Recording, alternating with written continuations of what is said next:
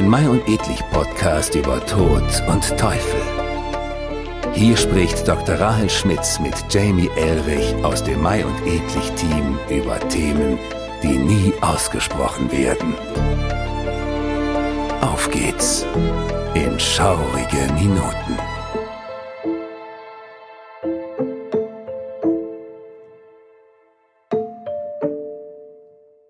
Und damit hallo und herzlich willkommen zu Memento Macabre, einem Mai und Edlich Podcast über Tod und Teufel, zur Ausstellung Tod und Teufel, die wir ab September im Kunstpalast in Düsseldorf bewundern dürfen. Mein Name ist Jamie Elrich aus dem Team von Mai und Edlich und ich mache das Ganze natürlich wie immer nicht alleine, sondern darf mir wieder einmal dankenswerterweise unsere Expertin für das Macabre zur Seite holen, nämlich Dr. Rahel Schmitz. Hallo Rahel. Hallo Jamie, schön wieder da zu sein. Mich freut es auch, dass du wieder mit dabei bist. Und für diejenigen, die die letzten Folgen gehört haben, wir haben ja sehr viel über den Tod und den Teufel und dessen Wohnort gesprochen und dabei auch sicherlich immer mal wieder eine unserer Lieblingsbands reingeworfen, nämlich die Band Ghost. Und damit wir viel nochmal über Ghost und auch über Musik sprechen können, haben wir uns gedacht, machen wir heute einmal das Thema teuflische Harmonien. Das bedeutet, wir beleuchten heute Musik mit dem Thema Tod und Teufel. Wir werden dabei einen kleinen Blick auf die Satanic Panic im äh, Amerika Amerika der 80er Jahre werfen und sicherlich auch über ominöse Rückwärtsbotschaften sprechen in verschiedenen Songs ähm, und uns mit verschiedenen Bands nochmal im Detail beschäftigen. Und eine Sache kann ich sicherlich schon mal vorausgreifen und das ist, dass wir eine schöne kleine Ankündigung heute einmal haben für äh, die Fans des Themas, denen wir äh, ja sicherlich noch eine kleine Überraschung mitgebracht haben. Und apropos Überraschung, ich weiß, dass du uns äh, einmal zu Beginn der Folge auch eine Kleinigkeit mitgebracht hast zum Thema teuflische Harmonien. Was ist das denn? Ja, genau. Ähm, ich finde, wenn man über Musik redet, gut, wir werden heute hauptsächlich über relativ aktuelle Musik reden. Aber es gibt so ein Klangbeispiel zum Thema teuflische Musik oder auch verteufelte Musik. Das kennt jeder und wenige Leute können es zuordnen. Und zwar ist das die mittelalterliche Komposition Dies Irae, was übersetzt Tage des Zorns bedeutet. Ich garantiere, alle, die hier den Podcast hören, haben dieses Thema schon mal gehört. Wenige wissen, was es damit auf sich hat. Das ist also, wie gesagt, eine mittelalterliche Komposition, die bis Mitte des 20. Jahrhunderts Teil der Totenmesse war. Und ich schlage vor, dass wir gerade mal einfach in die ersten paar Klänge davon reinhören. Dies ire, dies illa, solvet seclum in favilla, testi David cum Sibylla. Ja, das ist das Dies Irae-Thema. Woher kennt man das denn jetzt eigentlich? Also ich muss sagen, ich weiß, wir haben einmal im Vorgespräch drüber geredet und äh, ich äh, fairerweise habe ich mir heute kurz vor der Aufnahme erst einmal anhören können. Also, mir sagte das vom Titel her auch gar nichts, aber dann, als ich es dann gehört habe, war ich so, okay, das hat man definitiv schon mal in größeren Hollywood-Produktionen äh, mehrfach gehört, wie unter anderem in, wie du mich dann aufgeklärt hast, The Shining. Genau, äh, wer den Film The Shining kennt, da läuft dieses musikalische Thema während der gesamten Anfangssequenz. Da sieht man ein Auto, das durch die Berge fährt. Das ist die Familie Torrance, die eben zum Overlook Hotel fährt. Da läuft dieses Thema. Äh, wir hören es aber auch im Film Poltergeist. Wir hören es sogar in der Herr der Ringe, als die Ringgeister auftreten. Oder zumindest eine Paraphrase ne, das ist so ein, so ein omnipräsenter Klang in den Filmen. Es ist auch schon in der klassischen Musik zigmal zitiert worden, unter anderem im Danse Macabre, den wir in unserer Folge über den Tod auch schon erwähnt haben. Und das finde ich ganz spannend, denn wenn man sich anschaut, worum es in diesen Tagen des Zorns geht, dann erzählt die Komposition in eben sehr bedrohlichen Klängen mit festgelegten Versen, also es gibt also einen bestimmten Text dazu, vom jüngsten Gericht. Das jüngste Gericht, das sind diese Tage des Zorns. Und irgendwann hat sich das eben im Film so ein bisschen verselbstständigt. Und da wird es inzwischen meistens für so eine bedrohliche Atmosphäre eingesetzt. Äh, oft weist, wenn ich diesen Klang höre im Film, weist er dann oft auf, ich sag mal, auf kommendes Verderben hin. Das heißt, es ist eigentlich so ein akustisches Sinnbild für die Apokalypse geworden, für diesen Kampf zwischen Gut und Böse, für den Schrecken von Tod und Teufel.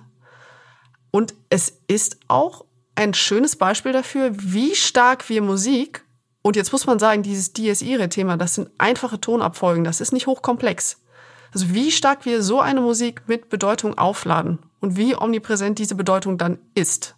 Und für die heutige Folge muss ich sagen, ist das auch ein sehr schönes Beispiel deswegen, oder sagen wir mal ein schöner Wegweiser, denn es ist eine mittelalterliche Komposition, die aber eine sehr nachhaltige Beliebtheit in der Popkultur hat und das passt ganz gut, weil heute werden wir ja weniger über gregorianische Chöre reden, als vielmehr über aktuelle Musiker und was eben Musik mit der Vorstellung von Tod und Teufel zu tun hat.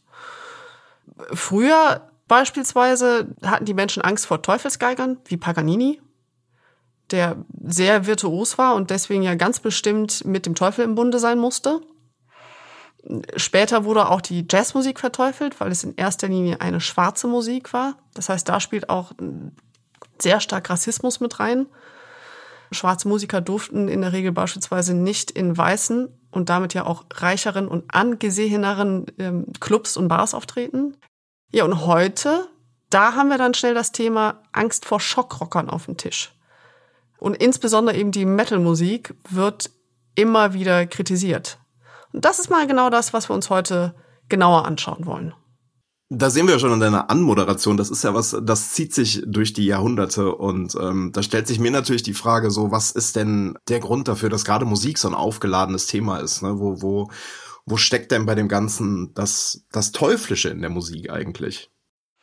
Das hat, wenn du mich fragst, verschiedene Ursprünge. Ein ganz wichtiger Punkt ist wieder die Kirche. Da wird Tanzen nämlich als Teufelssache gesehen oder wurde lange Zeit so gesehen. Also es äh, gibt beispielsweise im 19. Jahrhundert ein pietistisches Sprichwort.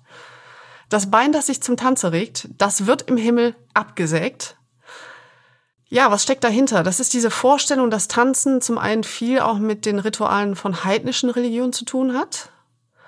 Es führt aber natürlich auch zu so Todsünden wie Wollust, hat ja was sehr körperliches. Und man muss sagen, generell neigt die Kirche zu einem negativen Körperverständnis. Und klar, was brauche ich zum Tanzen? Musik. Das heißt, Musik ist da schon sehr stark mit diesem teuflischen Tanz verbunden. Jetzt muss man aber auch sagen, dass Musik immer schon ein politisches Thema gewesen ist und das auch nach wie vor bleibt. Ähm, das heißt, ich muss mir auch immer die Frage stellen, was wird denn beispielsweise zensiert? Ein ganz starkes Beispiel ist ja, was die Nationalsozialisten getan haben. Sie haben diesen Begriff der entarteten Musik und der entarteten Kunst für ihre Zwecke erfunden. Und in dem Zuge wurden dann beispielsweise die Kompositionen von, äh, um jetzt mal ein Beispiel zu nennen, äh, Felix Mendelssohn verboten. Und im Gegenzug hat man natürlich auch, ich sag mal, freundlichere Künstler dementsprechend auch ja. gepusht und natürlich so Künstler wie Wagner, der dann natürlich sich großer Beliebtheit erfreut hat. Genau. Und das hat an der Stelle mit der eigentlichen Musik nicht immer was zu tun. Also es gibt ein paar Kompositionen, ähm, wo du sagst, dass oder wo du sagen kannst, dass dieser Stempel von entarteter Musik auch was Inhärentes in der Musik hat. Wagner beispielsweise ist ja auch eine tolle Marschmusik. Aber in den meisten Fällen hat es was mit den Komponisten dahinter zu tun.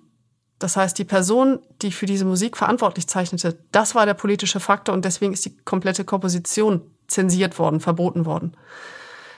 Klar, die Nazis sind offensichtlich böse, aber wir sollten auch heute trotzdem bedenken, dass Musik im permanenten Wandel ist und was wir heute verehren, wie beispielsweise Felix Mendelssohn Bartholdy, das galt möglicherweise einst als schlecht.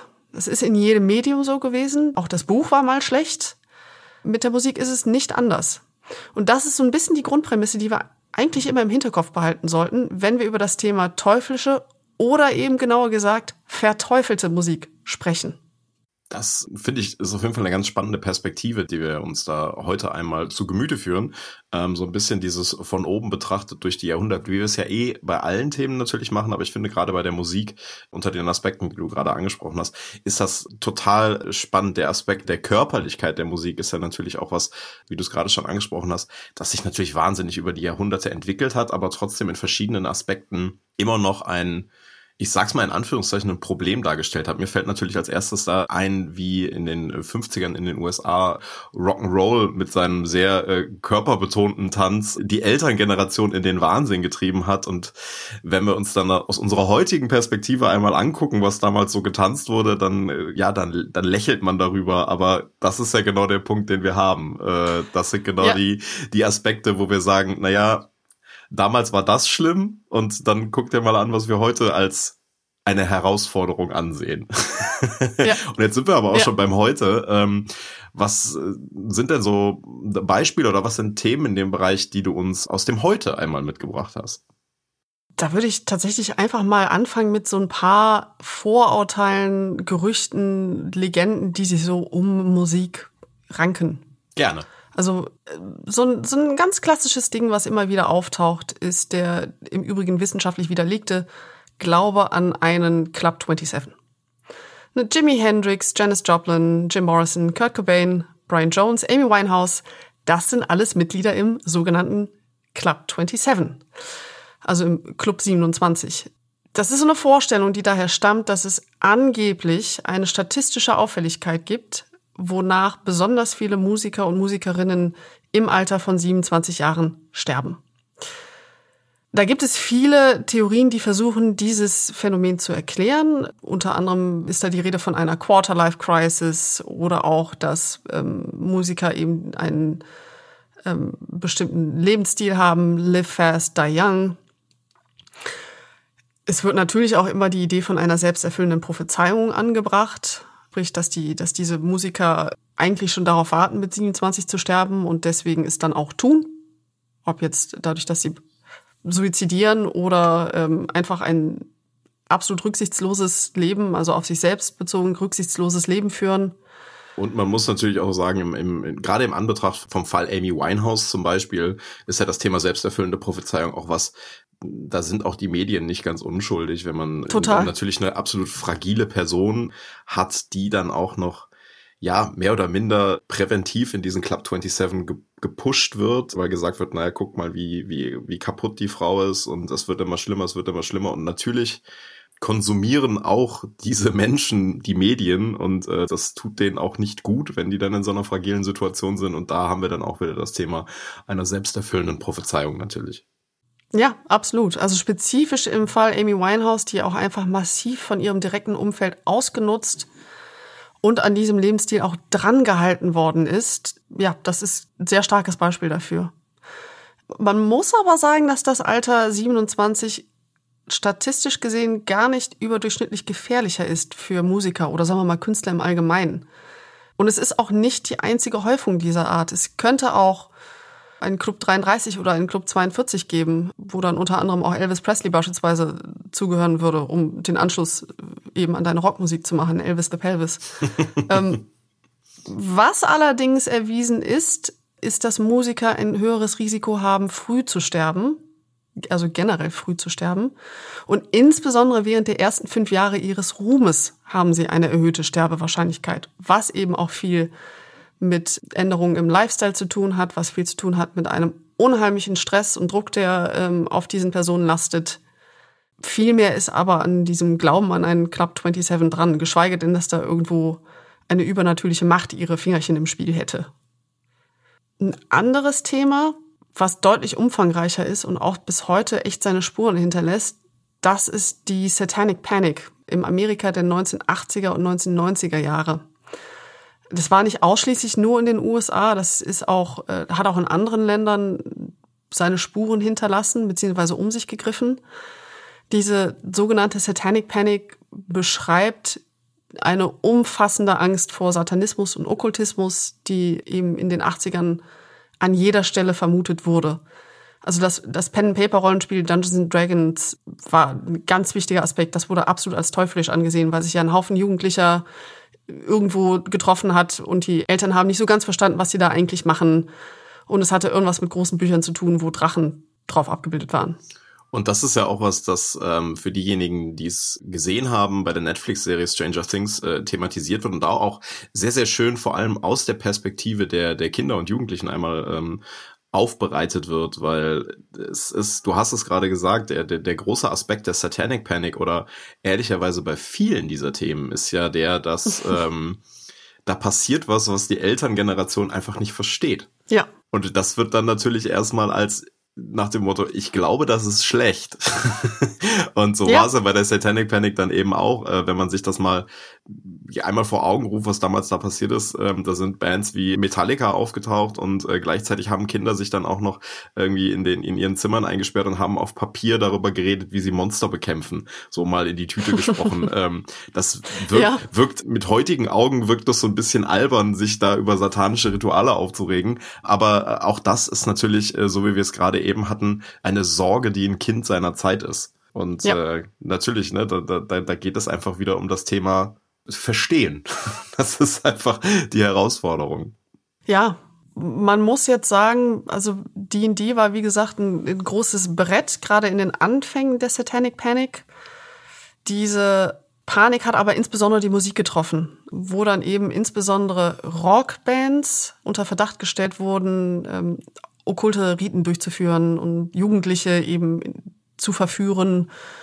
Also ganz große böse Namen, die da immer wieder genannt wurden, waren beispielsweise Black Sabbath und Alice Cooper. Das waren halt die ersten Schockrocker, wie wir es heute nennen. Warum sind die so aufgefallen? Naja, sie haben halt genau das getan, was der Name impliziert. Sie haben geschockt durch ihren Auftritt, durch ihre Musik, durch ihre Texte. Was man diesen Rockbands vorgeworfen hat, ist letztlich, dass sie eben Kinder zum Satan führen wollen würden, dass sie diese Kinder auch zu Verbrechen animieren würden, zum Suizid anregen würden. Das sind also mal so nebenbei gesagt, das sind teilweise Informationen, die auch in öffentlichen Bürgersitzungen und Sensibilisierungsmaßnahmen, die teilweise von der amerikanischen Polizei geleitet wurden, verbreitet worden sind. Kein einziger dieser Vorwürfe hat sich später tatsächlich gehalten, ob jetzt im Gerichtssaal oder auch da wieder in der statistischen Analyse. Aber das sind eben die Geschichten, die erzählt worden sind. Das ist auch was, was ja total äh, spannend ist in der Entwicklung, wenn wir über zum Beispiel Black Sabbath und damit Ozzy Osbourne reden.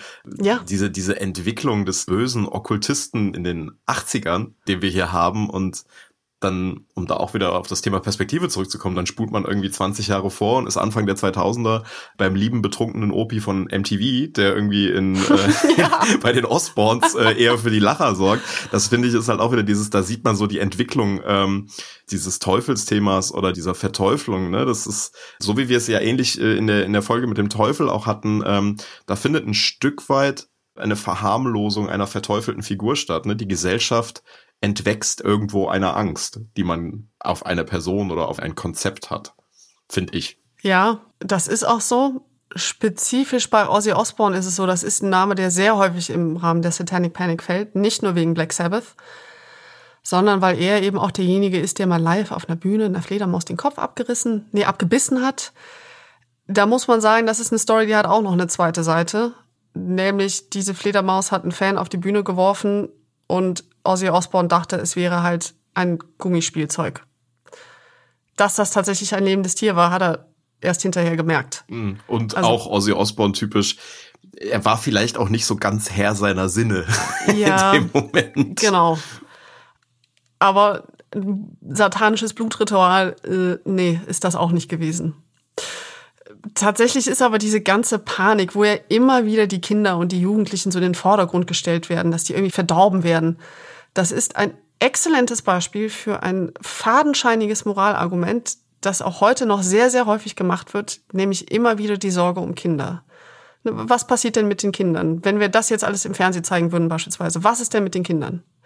Das ist was, wo ich mal gerade sagen möchte, das ist ein ganz fadenscheiniges, schlechtes Argument, denn es ist eine rein emotionale rhetorische Taktik. Das ist ein Totschlagargument. Danach kannst du nicht wirklich weiter diskutieren.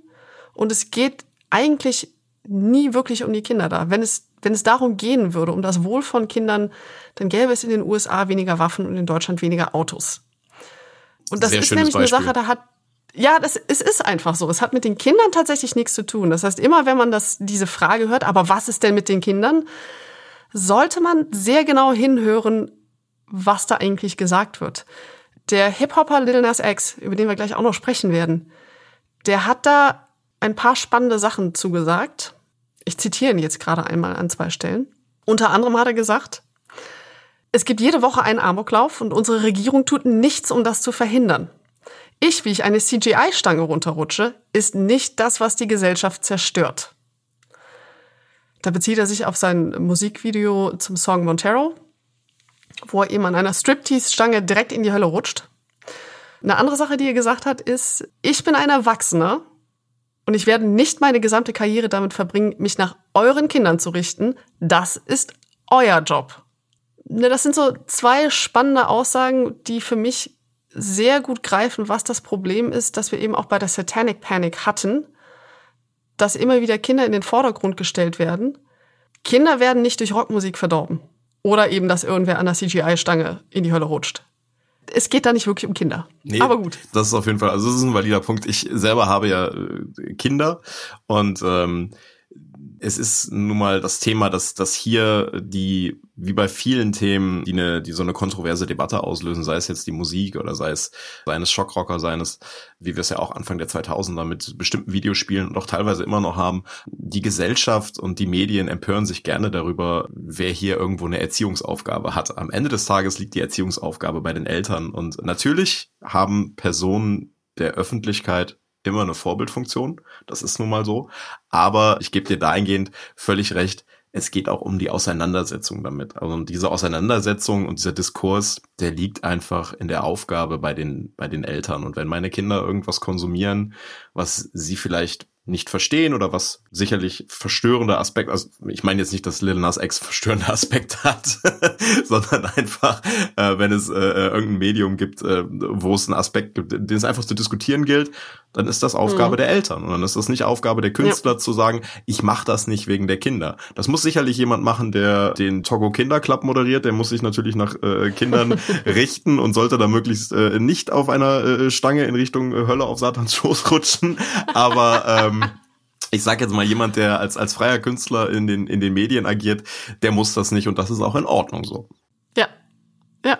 Beim Thema Satanic Panic, da gibt's jetzt noch so einen, so einen kleinen Exkurs, den ich gern machen würde. Was nämlich immer wieder behauptet wurde, ist, dass in den Songs dieser Bands Rückwärtsbotschaften versteckt seien. Ich setze schon mal meinen Aluhut auf und äh, bin bereit, ja. bin bereit für jede Theorie, die da kommt. Also rückwärts Sounds, die sind schon lange bekannt. Äh, da hat sich auch Thomas Edison schon drüber geäußert. Genutzt wird dieser Effekt gezielt eigentlich erst seit den 1950er Jahren, insbesondere im Rahmen der psychedelischen Musik der 1960er. Das sind dann aber meistens eher Klangexperimente. Also sprich, es wird ein Klang aufgenommen und rückwärts in einen anderen Klang, in eine andere Komposition oder Song wieder eingefügt. Ähm, das ähm, Thema von der Fernsehserie Doctor Who macht das beispielsweise. Das wusste ich gar nicht. Also ich, ich liebe den, den Sound des Intros, aber das war mir gar nicht bewusst, dass das etwas ist, was da passiert. Ja, äh, so ist dieser sehr individuelle, sehr eigenwillige Klang entstanden. Ähm, es gibt jetzt auch noch eben diesen ganz besonderen Fall, das sogenannte Backmasking, wo eine Sprachbotschaft auf diese Weise in eine Audiodatei eingefügt wird. Also sprich, auch da wieder, ich nehme eine, eine, eine gesprochene Botschaft oder gesungene Botschaft auf und füge sie dann rückwärts abgespielt in einen anderen Klang ein. Das heißt, erst wenn ich dann diese, dieses Tape oder diese Datei rückwärts abspiele, kann ich die Botschaft wieder entschlüsseln. Es gibt viele Beispiele, wo das gewollt eingesetzt wird. Äh, die Ärzte machen es in Westerland, Iron Maiden in Still Life, äh, Linkin Park hat es gemacht, Nina Hagen, Prince, Missy Elliott macht es in fast jedem Song. Ne, das ist eigentlich jetzt keine sehr seltene Praxis. In vielen Fällen sind aber die Rückwärtsbotschaften, da wo sie behauptet werden, Gerüchte. Und diese Gerüchte hängen eben wieder mit der Satanic Panic zusammen. Bekanntestes Beispiel ist wahrscheinlich die Legende um Beatles-Mitglied Paul McCartney, der ja angeblich bereits 1966 gestorben ist und danach durch einen Doppelgänger ersetzt wurde. Hinweise darauf wollen einige Leute eben in angeblichen Backmasking-Zeilen in Songs der Beatles gefunden haben. Also die Songs, die eigentlich dann immer genannt werden, sind äh, Revolution Number 9, I Am the Walrus und I'm So Tired. Und das ist ja auch eine Theorie, also da muss ich sagen, da, da platzt mir der Aluhut ja fast, weil das ist äh, eine völlig irre Story, ja. die ich auch erst, die habe ich erst in diesem Jahr kennengelernt, diese Theorie. Und habe mich dann gegebenenfalls auch ein Mühe darin verloren, als ich verstehen wollte, was denn da, äh, was denn da passiert. Und es ist ja auch so, dass in Sgt. Pepper's Lonely Hearts Club auf dem Cover Leute mhm. auch angebliche Hinweise darauf gefunden haben, dass man hier Paul McCartney quasi per Cover begraben hat und dass sie wie so um ja. eine, eine Trauerprozession um sein Grab herumstehen. Und ich war, also ich war auf der einen Seite völlig fasziniert von dieser Theorie und auf der anderen Seite äh, war ich auch so, okay, ja, da hat jemand sehr viel Zeit gehabt. Das ist schön. Das freut mich. Ja. Und man kann nicht sagen, dass die Leute nicht kreativ wären, weil äh, um das in diesem Cover zu erkennen oder auch um diese diese Rückwärtsbotschaften, die angeblich in den Songs zu hören, da braucht man sehr viel Vorstellungskraft. Ich persönlich verstehe in den meisten dieser angeblichen Rückwärtsbotschaften nie irgendwas, außer ich habe vorher sehr genau gelesen, was die Leute glauben, darin gehört zu haben. bei sowas, Spezifisch bei dem ja. Bei, so, bei sowas fällt mir immer nur ein, äh, die Simpsons-Folge, wo ähm, Bart, wo es eine, eine Boyband gibt und es auch um Rückwärtsbotschaften geht und äh, diese Boyband, in der Bart dann äh, teilnimmt, äh, die singt den Song Ivan et Niosh und irgendwann kommt dann raus, dass es einfach der Song Join the Navy ist und dass das alles einfach Militärpropaganda ist. Äh, das, das waren meine ersten Berührungspunkte mit Rückwärtsbotschaften. Ja, sie haben da aber einen ganz, ganz spannenden Punkt aufgegriffen. Diese Beatles-Legende, die hat das allgemeine Interesse an Rückwärtsbotschaften befeuert. Und dann hat das nämlich angefangen, dass die Leute auf einmal überall solche Botschaften zu hören geglaubt haben. Und natürlich wieder in erster Linie in der Rock- und Metal-Szene. Denn das sind ja die Leute, die unsere Jugend verführen möchte. Und das sind nämlich Gerüchte, die in den 80er Jahren von konservativen und insbesondere christlichen Gruppen verbreitet worden sind. Und was die immer geglaubt haben zu hören, ist eigentlich der Antipol zu dem, was die Simpsons in dieser Folge machen. Weil, ehrlich gesagt, in den USA so ein, so ein, so ein militärischer Join the Army, Join the Navy Aufruf der würde da nicht, Gutes? der würde da auch nicht in Rückwärtsbotschaften stattfinden. Der würde schon, der würde nee, schon vorwärts genau. abgespult stattfinden. Das ist einfach ein sehr großer Militärstolz, ne? Währenddessen, was diesen Rockbands vorgeworfen wurde, ist, dass es natürlich immer dann um Okkultes geht, um Suizid, Gewaltverherrlichung, Drogen. Also um mal so ein paar bekannte Beispiele zu nennen. In Led Zeppelins Stairway to Heaven hört man angeblich Here's to my sweet Satan. Also da ist also eine Satanismusbotschaft drin. In Queens Another One Bites the Dust hört man angeblich It's fun to smoke marijuana. Das wusste ich auch nicht. Britney Spears soll es haben, Judas Priest, Falco. Ähm, ich habe mir die angehört und wie gesagt, ich habe Probleme da überhaupt Worte drin zu erkennen. Ich glaube tatsächlich auch, dass so Künstler wie äh, Britney Spears äh, und auch Falco und ich hätte nicht gedacht, dass ich die beiden mal in einem Satz nenne, aber ähm, die, äh, dass diese Botschaften äh, dieser äh, Musikikonen ähm, vielleicht auch gar nicht so versteckt sein müssen. Also auch eine Britney Spears äh, mit Hit Me Baby One More Time oder auch ein Falco mit jedem seiner Songs, muss sicherlich da keine versteckten Botschaften drin haben, sondern ich glaube, die sind schon so offensichtlich genug, was sie uns sagen wollen. Ja, um mal da einen Blick in die Realität zu werfen, also bestenfalls wird Backmasking genutzt, um sich eigentlich über genau diese falschen Vorwürfe und Gerüchte lustig zu machen oder auch um gezielt ähm, das Marketing zu befeuern. Durch eben Provokation dann, ne? Die meisten anderen Fälle von solchen Rückwärtsbotschaften sind ehrlich gesagt so verzerrt und unnötig, wie du sagst, dass die nie im Leben absichtlich platziert worden sind. Heißt aber nicht, dass diese Gerüchte nicht trotzdem sehr reale Konsequenzen gehabt haben. Um da mal so ein richtig skurriles Beispiel zu nennen. 1982 wurde in Kalifornien eine Gesetzesvorlage entworfen, die verhindern sollte, und jetzt übersetze ich mal frei, dass Musik mittels Backmasking unser Verhalten ohne unser Wissen und unsere Zustimmung manipulieren und uns so in die Anhänger des Antichristen verwandeln kann. Also in der Gesetzesvorlage stand tatsächlich die Phrase Anhänger des Antichristen. okay, ich äh, sehr ja. sehr spannend. Ähm, ich muss ja sagen, also wenn man den Absatz mit dem Anhänger des Antichristen einmal rausnimmt, was man ja hier macht, ist ja tatsächlich äh, ein Vorschlag für äh, das Verbieten von Verhaltensmanipulation und damit, wenn man mal ehrlich ist, und ich meine, ich komme aus dem Bereich und ich äh, wäre dann wahrscheinlich arbeitslos, äh, das wäre ja ein generelles Werbeverbot. also, ja. ähm, dass man Verhalten ohne unser Wissen und unsere Zustimmung versucht zu manipulieren da hat, glaube ich, jemand nicht so ganz nachgedacht, was er da gerade formuliert. Das ist jetzt dieser Gesetzesentwurf, der stammt auch aus der Zeit, wo die große Panik vor unterschwelligen Botschaften in Filmen herrschte, ne, über ultrakurze Einblendungen, was ja auch ebenso widerlegt ist. Spezifisch hier bei dieser Gesetzesvorlage muss man sagen, andere Staaten haben danach Ähnliches versucht. Letztlich sind keine von diesen Gesetzen wirklich zustande gekommen, aber ganz im Ernst, die Politiker, die sie vorgelegt haben, sind auch nicht öffentlich ausgelacht worden. Ja, das ist ähm, ja, das auch da wieder, ne, das ist ein, ein, ein Kind seiner Zeit und auch da haben wir ja sicherlich in diversen politischen Diskussionen irgendwie Beispiele dafür, wo wir uns jetzt die Gesetzesvorschläge angucken und sagen, was habt ihr euch dabei eigentlich gedacht? Aber absolut, ja. absolut spannendes Beispiel. Ähm, Jetzt haben wir auch ja natürlich äh, viel, wie soll es auch anders sein, über den äh, Tod und Teufel in Sachen Musik und Gesellschaftsrezeption einmal geredet. Wir haben auch immer mal wieder Bandbeispiele gehabt. Du hast uns, uns schöne Sachen da mitgebracht. Hast du denn vielleicht auch noch mal spezifisch ähm, Bandbeispiele, äh, an denen wir vielleicht die Merkmale äh, des Teuflischen äh, und des Verteufelten einmal festmachen können und über die wir in dem Zusammenhang reden können? Ja, wenn wir einen etwas differenzierteren Blick auf äh, die Rockmusik und warum sie so verteufelt werfen wollen. Ich glaube, da ergibt es immer Sinn, wenn man so gedanklich unterscheidet zwischen der Musik, die man hört, und die Bühnenauftritte, die man erlebt und die Artworks, die man sieht. Weil das ist dann so, das ist ein buntes Potpourri, was in den meisten Fällen sehr gut zusammenwirkt bei diesen Bands und sehr gezielt eingesetzt wird. Eingangs hast du eben schon mal ganz kurz Ghost erwähnt, diese schwedische Band. Die erzählen beispielsweise auf ihren Alben, also in den Songtexten, aber auch durch Artworks und während ihrer Konzerte immer eine Geschichte. Das heißt, ein Album widmet sich beispielsweise der Ankunft des Antichristen, ein anderes dann, wie sich die Welt verändert hat, nachdem er gekommen ist.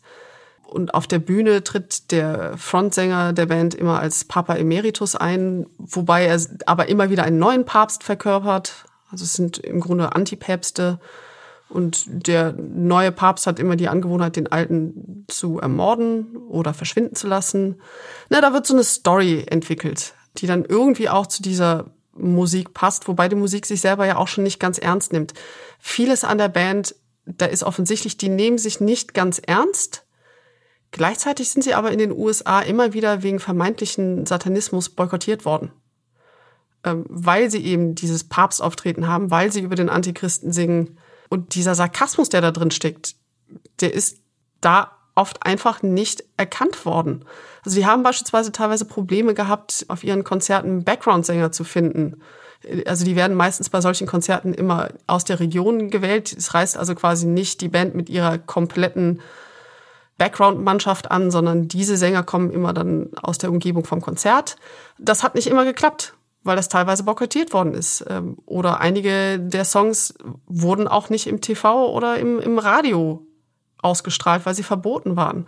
Das ist eigentlich total skurril, aber das ist ein sehr aktuelles Beispiel. Das ist nicht lange her, dass diese Dinge passiert sind. Ja, absolut. Und äh, das ist ja auch eine Band, bei der, ähm, wie du es gerade schon gesagt hast, die selber mit sehr, sehr viel Selbstironie gearbeitet wird, die aber im, im groben Blick darauf gar nicht unbedingt gesehen wird. Und es ist teilweise gar nicht mal so, dass man da wirklich lange recherchieren muss, um die Selbstironie der Band zu finden, weil es gibt ein eigenes Album, das nennt sich einfach Seven Inches of Satanic Panic.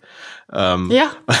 wo die einfach Witze darüber machen, wie in den, jetzt muss ich selber nachdenken, in den 70ern quasi diese Band, also in der Historie der Band gab es diese Band natürlich auch schon in den 70ern, wie diese Band dann damals satanische Musik gemacht hat. Und ähm, das ist wirklich, es ist, man muss es einfach sagen, es ist ein Stück weit albern. Und das mit Absicht. Es ist immer noch ernst gemachte Musik, gut gemachte Musik, aber es ist eine alberne Aufmachung. Und diese Mühe geben sich die Leute, die, die solche Bands kritisieren, ja nicht mal dann zu sagen, ah, da ist ja ein Haufen Selbstironie drin, sondern sagen einfach, nein, da wird mit ja, satanischen Themen gearbeitet. Das wollen wir nicht. Und äh, das ist natürlich jetzt ein, äh, ein, moderner, ein, ein modernes Beispiel einer Band. Ähm, ich weiß aber auch, dass du und ich uns viel mit einer anderen Band beschäftigt haben, die sicherlich nochmal europaweit äh, große Wellen geschlagen hat und nicht nur wegen ihrer Aufmachung, sondern auch mit dem Erfolg, den sie damit hatten. Äh, und das ist nämlich die Band Lordi.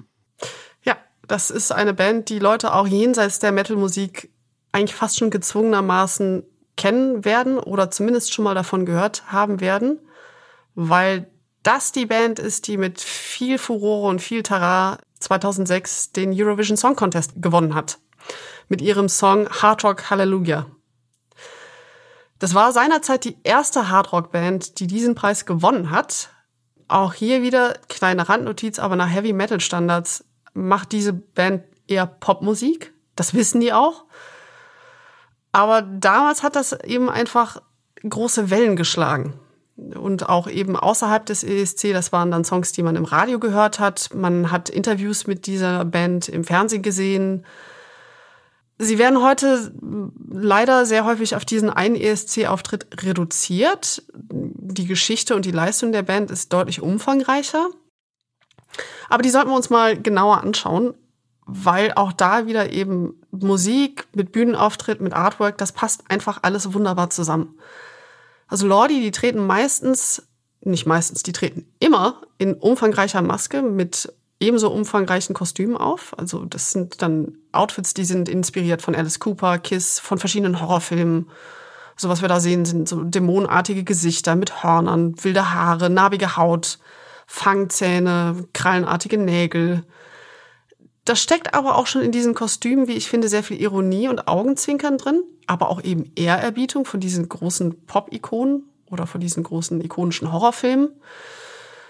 Es ist trotzdem immer offensichtlich, dass da gerade fünf Leute in der Gummimaske stehen. Das lässt einen die Band auch nicht vergessen. Deswegen sage ich, das wird auch mit viel Ironie da gemacht. Wenn Lordi Interviews gibt oder Fotoshootings, dann lassen die sich ausschließlich in dieser Kostümierung sehen. Ähm, das hat zum einen was damit zu tun, weil die Band einfach ihre Privatsphäre wertschätzt, aber eben auch, weil der Auftritt nun mal fester Bestandteil der Band ist. Das lässt sich von deren Musik nicht einfach trennen. Wir haben also auch da so eine Art Storytelling. Äh, Gucke ich mir dann noch die Live-Shows an, dann habe ich da umfangreiche Pyrotechnik. Ähm, ich habe auch filmische Horrorelemente, also Trick, Trickeffekte beispielsweise, die auf der Bühne gezeigt werden. Oder dass Zombies und Puppen gezeigt werden bzw. auftreten. Und auch da, wer, so, wer so eine, wer so eine Live-Show vielleicht mal gesehen hat oder, oder sich vielleicht jetzt auch fragt äh, von dem, was wir hier gerade erklären, na, das klingt aber dann doch irgendwie ein Mühe gruselig. Man muss dazu sagen, auch und auch und gerade bei den Live-Shows ist wahnsinnig viel Selbstironie dabei. Also Mr. Lordy ja. selber steht auf, äh, ich will nicht sagen, wie hoch sie sind, aber es sind sehr, sehr hohe Plateauschuhe, die wirklich ja. Kiss-Allüren haben, also gefühlt einen halben Meter hoch sind und der Mann ist schon sehr groß. Und währenddessen werden halt wirklich, und wo du es gerade sagtest, äh, Trickeffekte, das sind dann so Sachen wie, dass er dann seine kleinen Fledermausflügel irgendwie ausklappt und es hat halt was, ja. es hat halt was wahnsinnig selbstironisches, weil diese Riesenfigur dann noch so kleine Gummi-Fledermausflügel äh, hat und es ist eher was, wo ich sage, da versucht man jetzt nicht, wer den Namen kennt, wie bei, wie bei Gore oder so irgendwelche wirklichen Horror- und Gruseleffekte zu erzeugen, sondern man spielt damit. Man hat eine gewisse Selbstironie und man baut eine Hommage eben an, an diese ganzen Themen auf, ohne jetzt wirklich im tiefsten Sinne da versuchen, äh, zu versuchen, äh, satanistisch zu sein. Ja, aber jetzt müssen wir uns auch anschauen, wie haben die Leute damals drauf reagiert, als Lordi aufgetreten sind beim ESC, der hat ja auch so ein sehr bestimmtes Publikum damals schon gehabt. Das mag sich heute ein bisschen geändert haben, aber der ESC ist auch heute nach wie vor eigentlich in erster Linie eine Popmusikshow. Da fällt sowas wie Lordi schon auf.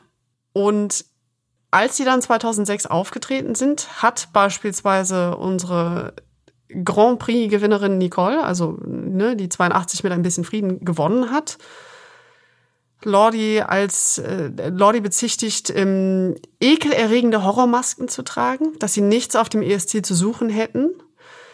Ich sag mal, das hat Nicole angeblich gesagt, weil die Quelle dafür ist ein Bildinterview. Da gebe ich persönlich jetzt nicht allzu viel drauf. Die sind auch schon mal frei erfunden. Gleichzeitig ist Nicole aber auch schon häufiger mit wirklich konservativen, früher war alles besser Statements aufgefallen. Und meine Einschätzung ist, doch, doch, das könnte sie über diesen Beitrag durchaus gesagt haben. Anderes Beispiel, unser langjähriger ESC-Moderator, der jetzt nächstes Jahr erstmals nicht mehr dabei sein wird, Peter Urban, der hat ähm, Kindern und sensiblen Menschen empfohlen, doch während des Auftritts von Lordi einfach die Augen zu schließen. Also, um ihn mal wortwörtlich zitieren. Heute ist Samstag, Fernsehtag, liebe Eltern. Kleinere Kinder und zart beseitete Seelen sollten in den nächsten drei Minuten vielleicht besser die Augen zumachen oder den Raum verlassen. Denn hier kommen Lordi die Horrorschocker aus Lappland. Fantastische Anmoderation. Klar. Ich habe auch hier direkt wieder Karl Urbans ja, Stimme im Kopf. Total. Und wie ich, wie ich äh, finde, äh, eine sehr schöne Sache, wo sich auch der Kreis schließt, weil äh, Karl Urban durfte dann ja auch in diesem Jahr ähm, für Deutschland Lord of the Lost anmoderieren, die ja so ein ja. bisschen, die ja so ein bisschen Lordy Light sind ähm, wo ich mir auch denke, okay, ob er da noch im Kopf gehabt hat, wie er damals Lordi anmoderiert hat, als er dann in diesem Jahr Lord of the Lost anmoderiert hat. Ich meine, man muss jetzt sagen, ähm, er hat natürlich auch immer sehr viel Sarkasmus dabei und auch er muss irgendwie die Zeit füllen bei der Moderation. Aber es fällt eben schon auf, worauf er sich dabei konzentriert hat, ne? Wieder diese Vorstellung von, mh, hm, die haben gruselige Masken an und das ist vielleicht nichts für Kinder und eben zart beseitete Menschen das hat nichts mit der Musik zu tun, was sie tatsächlich, tatsächlich gemacht haben bei einer Show, die angeblich eine Musikshow ist. Aber gut. Da schon etwas härterer Tobak ist, dass in, in Griechenland, wo eben der Contest 2006 stattgefunden hat, da haben Konservative mit einer Klage gegen die Show gedroht, wenn nicht der in Klammern oder in Anführungszeichen satanistische Lordi-Auftritt verboten werden würde. Also auch das sind Konsequenzen, die da entstanden sind. Jetzt muss man sich so ein bisschen fragen, warum der ganze Aufruhr? Ähm, liegt das jetzt nur an diesen Gruselkostümen, die offensichtlich ein bisschen albern sind, offensichtlich Gummimasken? Liegt das darin, weil die Leute irgendwelche religiösen Anspielungen in den Songs sehen? Also ne, der Gewinnersong mit seinem Titel Hard Rock Hallelujah oder später hat es auch den Song gegeben Devil is a Loser. Hat es damit was zu tun, dass die Band auch einfach solche Themen irgendwie aufgreift, egal in welcher Form. Genau, und das ist eine Frage, die wir uns, äh, die wir beide uns gestellt haben, aber wo wir uns auch gedacht haben, da holen wir uns mal die Meinung von jemandem dazu, der nun mal wirklich tief in der Branche ist. Und ähm, wir haben mit Christoph Speidel gesprochen, äh, wem der Name jetzt so per se erstmal nicht sagt. Äh, kennt ihn vielleicht als den Lord of Logos, äh, denn Christoph ist ein belgischer Logo-Artist, der vor allem viel mit Feinline arbeitet und da vor allem im Endeffekt für einen Großteil der Metal-Band-Logos auf der Welt verantwortlich ist und tatsächlich auch für Künstler wie Rihanna schon große Logos entwickelt hat. Ähm, mit dem haben wir einmal über das Thema gesprochen. Was ist denn äh, letztendlich der Grund dafür, dass äh, diese Art von Musik so eine äh, Verteufelung erfährt. Und ja, wo, wo liegen seiner Meinung nach die Gründe da drin? Jetzt sitzt Christoph natürlich äh, in LA, das heißt, es war für uns ein bisschen schwierig, mit ihm direkt zu sprechen. Ich hätte mich natürlich gefreut, nach LA zu fliegen, aber äh, er war so lieb und hat uns den O-Ton eingeschickt. Äh, der ist aber einmal in Englisch und wir würden den jetzt einmal einspielen und danach, äh, Rahel, kannst du vielleicht das Ganze einmal kurz paraphrasieren, was der liebe Christoph gesagt hat? Uh, basically, when it arrived in the early 70s, it was rhyming with rebellion. And as you perhaps know, uh, parents of people who were born in the 50s, 60s, and 70s were actually very conservative uh, people who were sort of brought in the middle of the Second World War, which means they were brought up in uh, deprivation, in uh, poverty, and they were very little things. And this kind of extreme and uh, dark, demonic uh, rock music started in the late 60s with bands like Jacula from Italy or Black Sabbath in the 70s or Alice Cooper also in the 70s. So that was a complete new step and a complete new dimension of dark rock. And it was perceived by the adults at that time, at the older generation, as the envoys of Satan. It was actually demonized and because of that, uh, we, when we were school kids, uh, were sort of marginalized by this kind of uh, attitude. Ja, also was ähm, Christoph hier erzählt, ist, dass als Rockmusik in den 1970ern aufkam, war das eng verknüpft mit einem Rebellionsgedanken. Also diese Musiker, die dann teilweise in den 50ern, 60ern, 70ern geboren waren, das sind die Kinder von den Menschen, die im Zweiten Weltkrieg aufgewachsen sind, die also wenig hatten, eher konservativ eingestellt waren. Und dann war eben die dunkle Rockmusik wie Black Sabbath etwas völlig Neues zu diesem Zeitpunkt und wurde von der älteren Generation eben als Satanszeug gesehen. Das hat dazu geführt, dass die Musik recht schnell ausgegrenzt wurde und es bis heute auch ein Stück weit bleibt. Er hat also, muss man sagen, einen sehr historischen Blick darauf, dass er das einfach auch über die verschiedenen Generationen aufdröselt, was ich sehr spannend finde. Ich weiß nicht, wie es bei dir ist, Jamie. Ich persönlich hatte noch einen anderen Gedanken. Und meine Theorie ist nämlich, dass Hard Rock, Heavy Metal, also einmal die Bands, aber auch die Fans, dass die eigentlich permanent unterschätzt werden. Dass man diesen Bands weder Ironie oder Satire zutraut, noch kritisches Denken. Also man traut den Bands nicht zu, dass sie Satire in ihrer Musik verstecken und man traut den Fans nicht zu, dass sie die kritisch auch wieder entschlüsseln können. Und dann lassen sich viele Leute einfach zu sehr vom Musikklang und von diesen optischen Auftritten ablenken. Was ein Vorurteil ist, was den Horror im Allgemeinen betrifft. Horrorfilme sind nicht unbedingt tump. Man muss aber an vielen Stellen auch ein bisschen das Hirn anschmeißen, um da beispielsweise Gesellschaftskritik raus entschlüsseln zu können.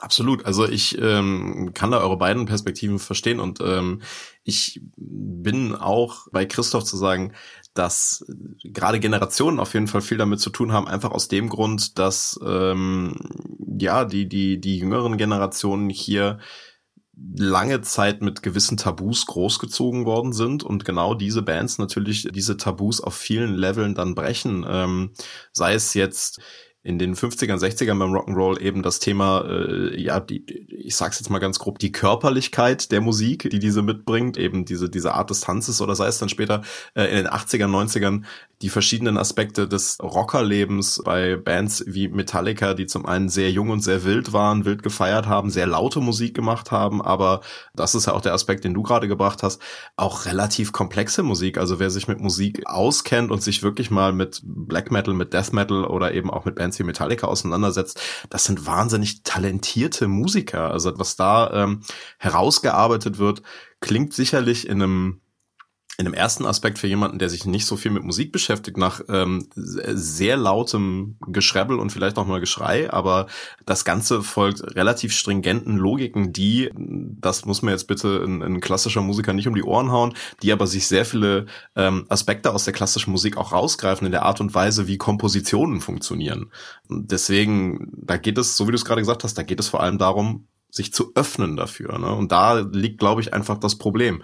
Je, je, je weiter eine Generation von so etwas entfernt ist, desto schwieriger und unangenehmer ist das vielleicht auch.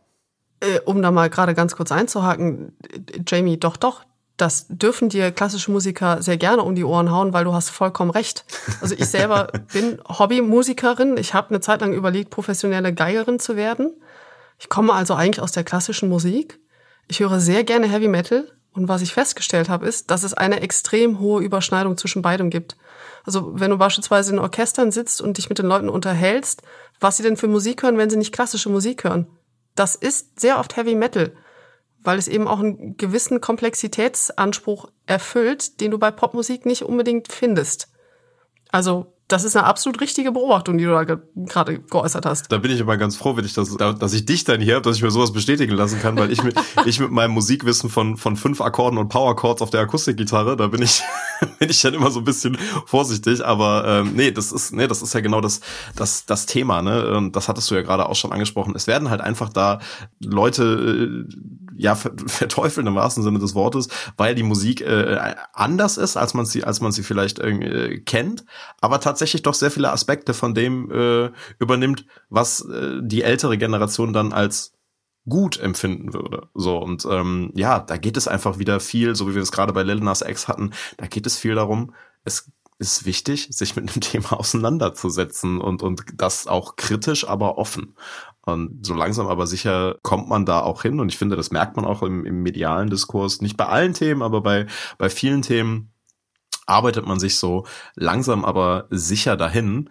Und jetzt haben wir sehr, sehr viel über Musik geredet und über Bands geredet. Und bevor wir vielleicht einmal im Thema weitergehen, ich hatte es am Anfang der Folge schon mal angekündigt, haben wir ähm, nochmal ein kleines Schmankerl mitgebracht. Für diejenigen, die jetzt viel über Lordi gehört haben und vielleicht auch oder relativ sicher äh, Lordi auch schon mal gesehen haben, für die haben wir äh, eine kleine Überraschung, nämlich dass am 23. September äh, in diesem Jahr um 20 Uhr am Kunstpalast vor dem großen Brunnen in Düsseldorf Mai und Edlich Lordi präsentiert wird. Wir werden da ein Konzert mit Lordi zusammen veranstalten. Das wird äh, eine große Feier. Das lohnt sich auf jeden Fall vorbeizukommen.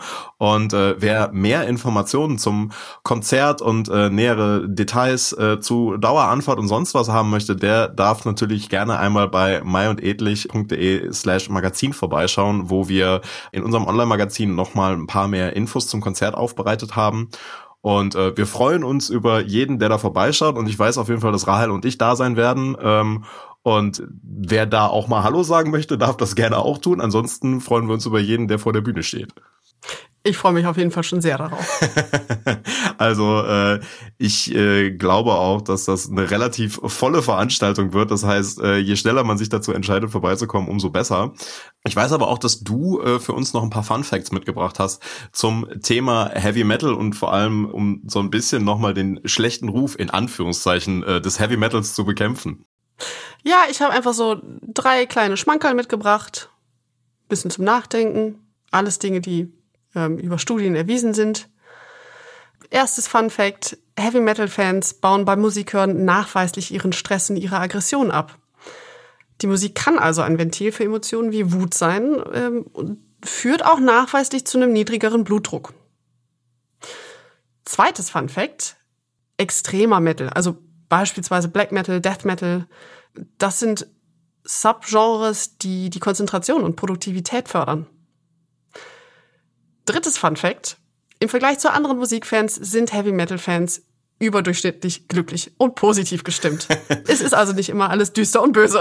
das finde ich, das finde ich sehr schön. Und ich glaube, ähm, wer die Doku über das äh, Heavy Metal Festival Wacken gesehen hat, der wird äh, das sehr, sehr schnell auch sehen können. Ich kann die Doku nur jedem ans Herz legen, weil ich glaube, es gibt, äh, und das auch aus meiner persönlichen Erfahrung, es gibt selten tatsächlich freundlichere Menschen äh, auf einem Konzert als Menschen, die zu einem Metal-Konzert gehen. Die sehen alle sehr böse ja. aus, aber wenn man die dann mal darauf anspricht, sind sie es wahnsinnig herzliche Menschen.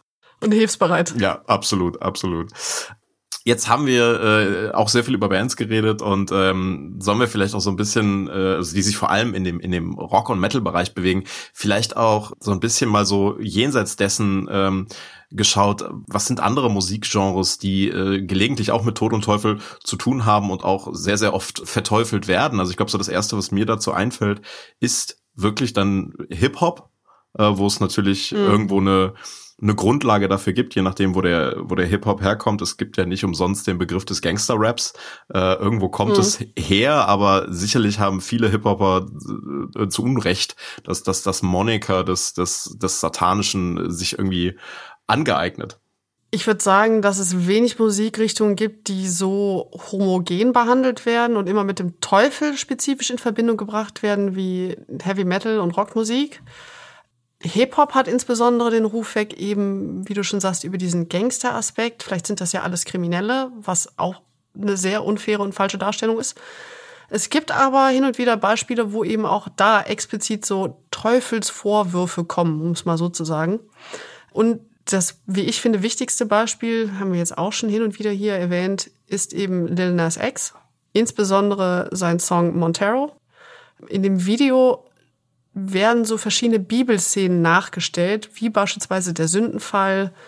Ähm, später rutscht Lil Nas X dann eben auf dieser Pole Dancing Stange in die Hölle und äh, gibt da dem Teufel einen Lapdance. Das spielt also sehr stark auch da wieder mit so teuflischen Bildern was da aber von der Bedeutung drinsteckt, ist eigentlich was sehr Positives. Also der, ich finde, der Song ist sehr wichtig, weil er erstens offensichtlich queer ist. Also an keiner Stelle wird verheimlicht, dass Lil Nas X selber queer ist, sondern das wird gefeiert, das wird als was Positives dargestellt, das wird als ein Empowerment dargestellt. Also am Ende erledigt er in diesem Video den Teufel und nimmt sich selber den Thron. Also er krönt sich selber quasi. Dann muss man natürlich auch sagen, es ist offensichtlich das Video von einem schwarzen Künstler, und es ist auch offensichtlich extrem erfolgreich gewesen. Also in den USA war das ein ähm, Nummer eins Hit. In Deutschland hatten wir den bis auf den zweiten Platz. Es war ein sehr erfolgreicher Song, der eben diese Botschaften alle zusammengebracht hat. Kehrseite ist, dass mit dem Erfolg, den, den Lindas X hatte, auch eigentlich die, die Homophobie, die zu weiten Teilen in der Hip-Hop-Szene noch vorherrscht, deutlich gemacht wurde. Also er ist an vielen Stellen stark angefeindet worden von anderen Hip-Hopern. Ähm, für mich bedeutet das aber eigentlich eher, dass hier auch deutlich wird, wie wichtig so Vorbild- und Vorreiterfunktionen sind, um eben unser gesellschaftliches Bild voranzubringen, um auch unser Wissen, um es mal so auszudrücken, über marginalisierte Menschen breiter aufzustellen, um da mehr Menschen sichtbar zu machen. Absolut. Also ich finde auch hier, ähm, das Beispiel von Lil Nas X zeigt halt auch wieder sehr gut, wie mit bestimmten Tabubrüchen innerhalb einer Szene auch Erfolge gefeiert werden. Und das meine ich gar nicht damit, dass das ein geplanter Marketingstand Tabubruch ist, sondern wirklich, dass man wenn man den richtigen Leuten die richtige Stimme gibt, da auch, auch einfach wiederum einer ganzen Gruppe eine Stimme gibt. Und das ist eine wahnsinnig schöne Sache. Das ist ein, ein ähnliches Beispiel, ähm, was auch mit so Tabubrüchen gearbeitet hat, was mir da auch wieder eingefallen ist, weil wir den Namen vorhin einmal kurz, glaube ich, erwähnt haben, ist Eminem, der ja sehr lange prototypisch in diese ganze homophobe Thematik reingespielt hat, aber sich irgendwann auch öffentlich dazu geäußert hat und gesagt hat, ich, ich, ja. ich bin nicht homophob. Äh, und dann eine ganze Reihe von Konzerten mit Elton John gegeben hat was ich auch äh, ja. faszinierend, äh, äh, also was ich sehr, sehr schön fand und wo er sich natürlich auch sehr viel, ähm, sehr viel äh, Flakfeuer irgendwie für abholen musste von seinen äh, homophoberen Kollegen aus der Szene. Aber äh, was ich finde, was halt auch wieder zeigt, naja, so muss es halt sein. Ne? Es gibt einfach äh, marginalisierte Gruppen oder kleinere äh, Gruppen in der Gesellschaft, denen man zu Recht eine Stimme geben muss und wo man mit gewissen Dogmen in Szenen absolut brechen muss. Ja, absolut. Lil Nas X war damit sehr erfolgreich, beziehungsweise ist es immer noch. Das muss man halt auch sein, das muss man erstmal schaffen. Ein anderes Beispiel, was auch sehr erfolgreich war, ist Lady Gaga. Spezifisch mit ihrem Song Born This Way. Und ähm, wer den, den Podcast seit Folge 0 quasi hört, wird sich dran erinnern, dass wir schon mal über diesen Song geredet haben. Denn das ist das Musikvideo, wo Lady Gaga zusammen mit Rick Janist, auch bekannt als Zombie Boy, zu sehen ist. Und das ist, ich finde das total spannend, weil das Video ist deutlich länger als der Song an sich. Und das beginnt so mit psychedelischen, abstrakten Aufnahmen, ähm, die immer wieder so das Thema Muttersein und Geburt aufgreifen.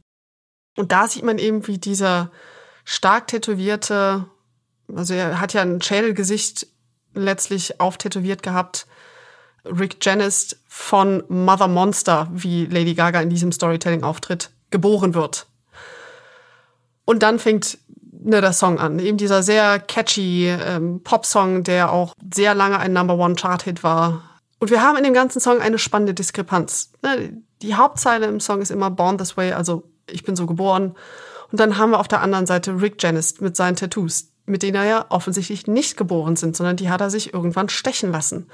Das heißt, es ist so von Anfang bis Ende ein Song und ein Musikvideo, was sich immer wieder mit den Themen Andersartigkeit, Nonkonformität, Monstrosität auch auseinandersetzt und wie das aber auch befreiende Dinge sind.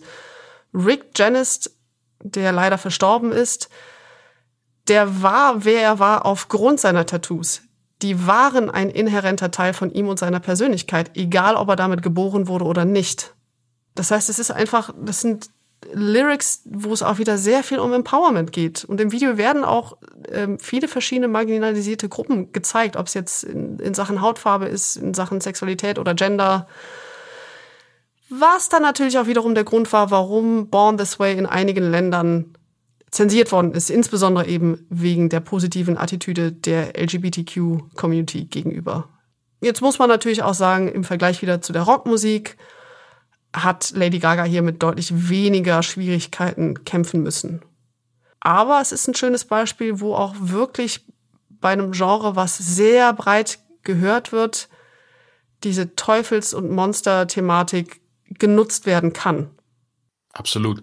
Also ich, ich finde auch ähm, diese Aspekte, die du hier gewählt hast, finde ich halt auch sehr, sehr spannend. Und gerade dieses Thema mit äh, dem, was, was Lil Nas X gemacht hat, was Lady Gaga gemacht hat, ähm, für eben die LGBTQ-Community. Das ist ja so ein bisschen, da sind wir jetzt wirklich an dem aktuellen Punkt angelangt, was, was unsere Debatte, also die Debatte unserer heutigen Gesellschaft angeht, was eben früher die Debatte der Satanic Panic war äh, und so weiter und so fort. Also das ist, das ist ja so eines der Kernthemen bei uns. Und sicherlich, wenn wir denselben Podcast hier nochmal in 20 Jahren machen würden, dann würden wir auch da drauf schauen und sagen, ach guck mal, wie lustig, über was die sich aufgeregt haben. Ich meine, ehrlicherweise, ich glaube, wir beide gucken da jetzt schon so drauf und sagen, worüber die sich aufregen, aber da wird es vielleicht noch im Großteil der Gesellschaft dann so gehen. Ich ähm. bin sehr gespannt darauf. Ja. ähm, eine Sache will ich nicht vergessen und das ist, wir haben viel über äh, Lil Nas X geredet, wir haben jetzt auch äh, noch mal kurz über Zombie Boy geredet. Das sind natürlich auch alles Dinge, die es in der Ausstellung von Tod und Teufel äh, im Kunstpalast zu sehen gibt. Eröffnung ist am 14. September und wer sich äh, auch hier über das Thema oder diese diese Ausstellungsstücke informieren möchte, der ist natürlich äh, herzlich gerne im Kunstpalast in Düsseldorf gesehen. Ich selber äh, denke gerade, das, was du als letztes angesprochen hast, ist ja ein wunderbarer Abschluss zum Thema. Nämlich, äh, wir halten einmal fest, die heutige Musik ist nicht nur, wie so oft gewütet wird, ein, ein Spalter in Sachen Antichrist und Satanismus, sondern es ist ähm, eher ein Empowerment-Tool für eine äh, wenig gehörte Menge, für äh, einen Teil der Gesellschaft, der definitiv noch eine Stimme braucht. Und äh, wie uns die Fun Facts ja auch näher gebracht haben, es kann auch ein Seelsorger und Glücklichmacher sein, denn äh, was dem einen sein Vivaldi ist, ist dem anderen sein Cannibal Corpse.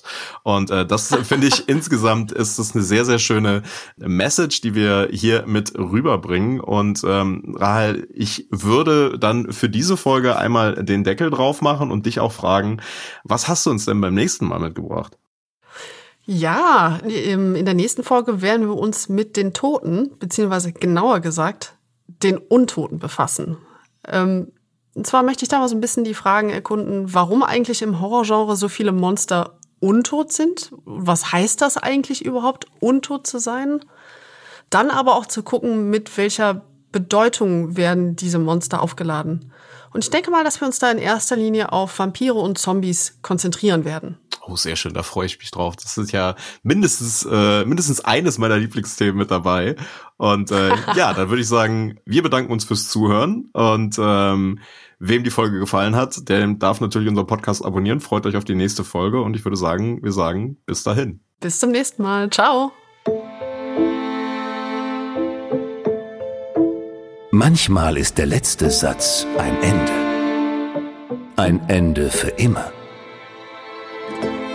Bei diesem Podcast nicht. Das war Memento Macabre, ein Mai und Edlich Podcast über Tod und Teufel. Wer mehr in die Welt von Mai und Edlich eintauchen möchte, klickt einfach mal vorbei auf mai-edlich.de. Noch mehr Infos gibt es in den Show Notes.